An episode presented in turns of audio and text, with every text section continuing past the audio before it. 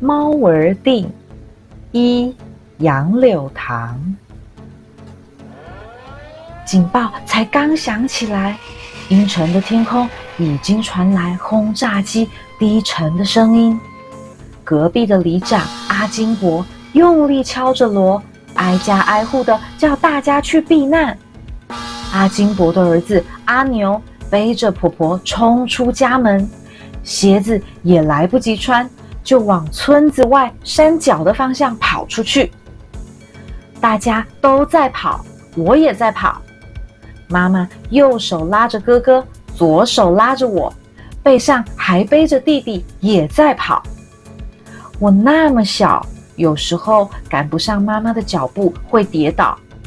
妈妈也来不及好好的扶我，头也不回的用力一扯我的手，就把我扯起来。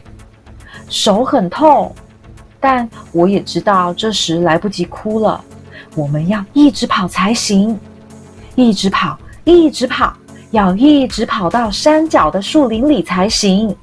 这次美国的飞机来得特别快，我们还没来得及跑到小路上，飞机的小点就已经出现在山边了。我们知道，在美军的轰炸机之前，保护轰炸机的战斗机会先到。不过，我们还有一点点时间。大日本的军人正在山顶上反击着，他们啊有高射炮，会对战斗机发射很多很多炮弹，让那些战斗机不敢飞得太低。穿过高射炮攻击的战斗机才会开始降低高度，他们会往我们的方向冲过来，胡乱扫射。这时要赶快躲在路边的房子或树下，没有躲好的人就可能会被战斗机的飞行员发现，就可能会被射死在路上哦。躲过战斗机的扫射，轰炸机就到了。这时躲在树下或房子里反而是很危险的事。轰炸机会丢下一颗又一颗的炸弹，这些炸弹啊，会把树跟房子炸坏、炸倒。树跟房子会倒塌、失火，躲在里面或是旁边会被压死或是烧死哦。这时候，只有离村子够远的树林里才是安全的。美国的轰炸机。不会对着树林投下炸弹。轰炸机来了，妈妈一紧张也跌倒了。有些人刚在房子里躲完战斗机，正跑出来想要往树林里跑。有些人跟我们一样，跌倒了，趴在地上还没站起来。轰炸机来了，一颗颗的炸弹从天上掉下来。我抬起头看。一颗颗黑色的小点越来越近，越来越大。妈妈紧紧地抱着我们三个小孩，四周有人哭，有人叫。也许是因为太吵了，我反而什么都听不到。我只听见妈妈一直念着“南无观世音菩萨，南无观世音菩萨，南无观世音菩萨，南无观世音菩萨”。过了好一阵子，除了妈妈念佛的声音，我还是什么都没听到，真奇怪。大家都跟我一样吗？也都听不到其他的声音吗？慢慢的，大家都冷静了下来，也都觉得奇怪。每个人都抬起头看，一架架飞机飞过去，有轰炸机。战斗机，他们冲了过来，或者丢下炸弹，或者发射子弹，但子弹都没有打中我们，炸弹也没有炸到我们。大家都觉得奇怪，今天美军的驾驶员好像技术都不太好。美军的飞机都离开了。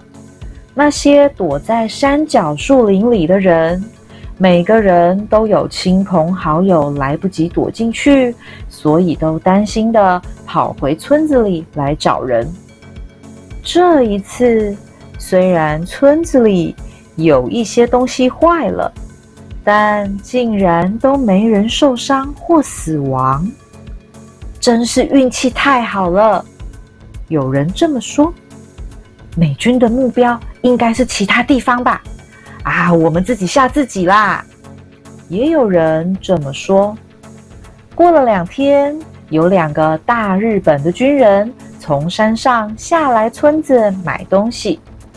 他们走进街道里，露出非常惊讶的表情。他们啊，问了杂货店老板娘一些问题，让老板娘吓了一跳。这个让老板娘吓一跳的问题，很快的就传遍了整个村子。前几天美国的飞机来轰炸的时候，你们村子屋顶上有好多好多勇敢的女人，穿着白色衣服，站在风中，张开双手，抵挡了炸弹跟子弹。就是因为这个原因，你们村子里才会没什么损伤吧？那些女人都是什么人呢？南无观世音菩萨。二凤冈国小，我的名字叫做大牛，现在十岁了。你们有去学校吗？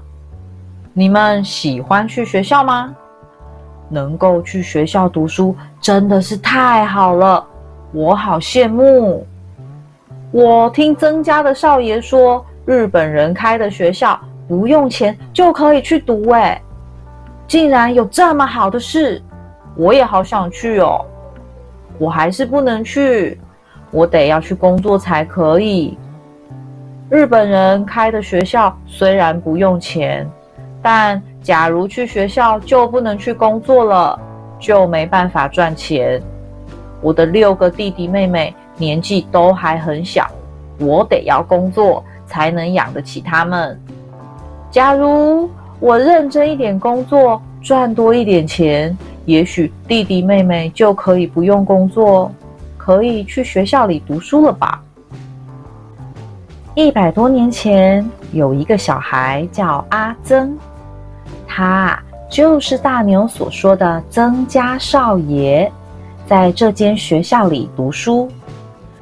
那个时候，阿曾在学校里上最多的是国语。国语的谢谢是阿里嘎多，对不起是すみません。下课之后，阿曾还要去另外一个学校，在那里他要学汉字跟汉语。汉语的谢谢是多虾，对不起是西列。 最让阿曾觉得麻烦的是汉诗，什么“春眠不觉晓，处处闻啼鸟”。阿曾觉得学这些东西实在很无聊，学校里教的东西有趣多了。学校里教的是电灯，是火车，是轮船，是飞机。是世界上最新的发明，可是汉诗呢？阿曾觉得啊，汉诗大概是世界上最古老的东西，老 Coco。老师说，除了阿公阿爸他们那些人以外，没人再用了啦。阿曾喜欢写文章，也喜欢写诗，可是。他只喜欢用国语，不喜欢用汉语。学校的老师也说，他的国语文章写得很好，简直就像是日本出生的人。每天，阿曾都在想理由，看怎么样可以不要去学堂。装病吗？还是假装学校的老师留他下来呢？好不容易，阿曾毕业了，他考上了台北的学校，要离开这里去读书啦。终于不用再学没有用又老 Coco 的汉学了，以后可以只用国语写文章、写诗了。三秀才弟阿曾，这里就是阿曾的老家。阿曾公学校毕业，去台北读书没多久，战争就开始了。台北天天都被美国飞机轰炸。阿曾为了躲避炸弹，回到家乡。谁知道在家乡啊，还是要躲避炸弹。也不知道躲了多少次炸弹，战争终于结束了。日本人回去日本了，大家都说台湾光复了。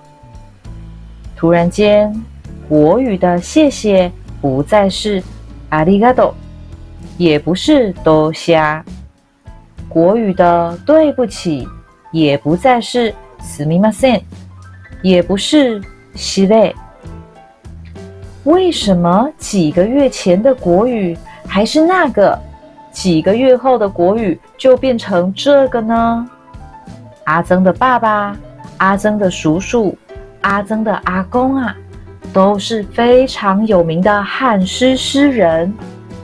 他们非常开心的到处去教人家写国字。阿曾本来会写国字的，现在变成不会写国字了。本来是日本人的。现在变成中国人了。本来会用国字写诗的，现在不会用国字写诗了。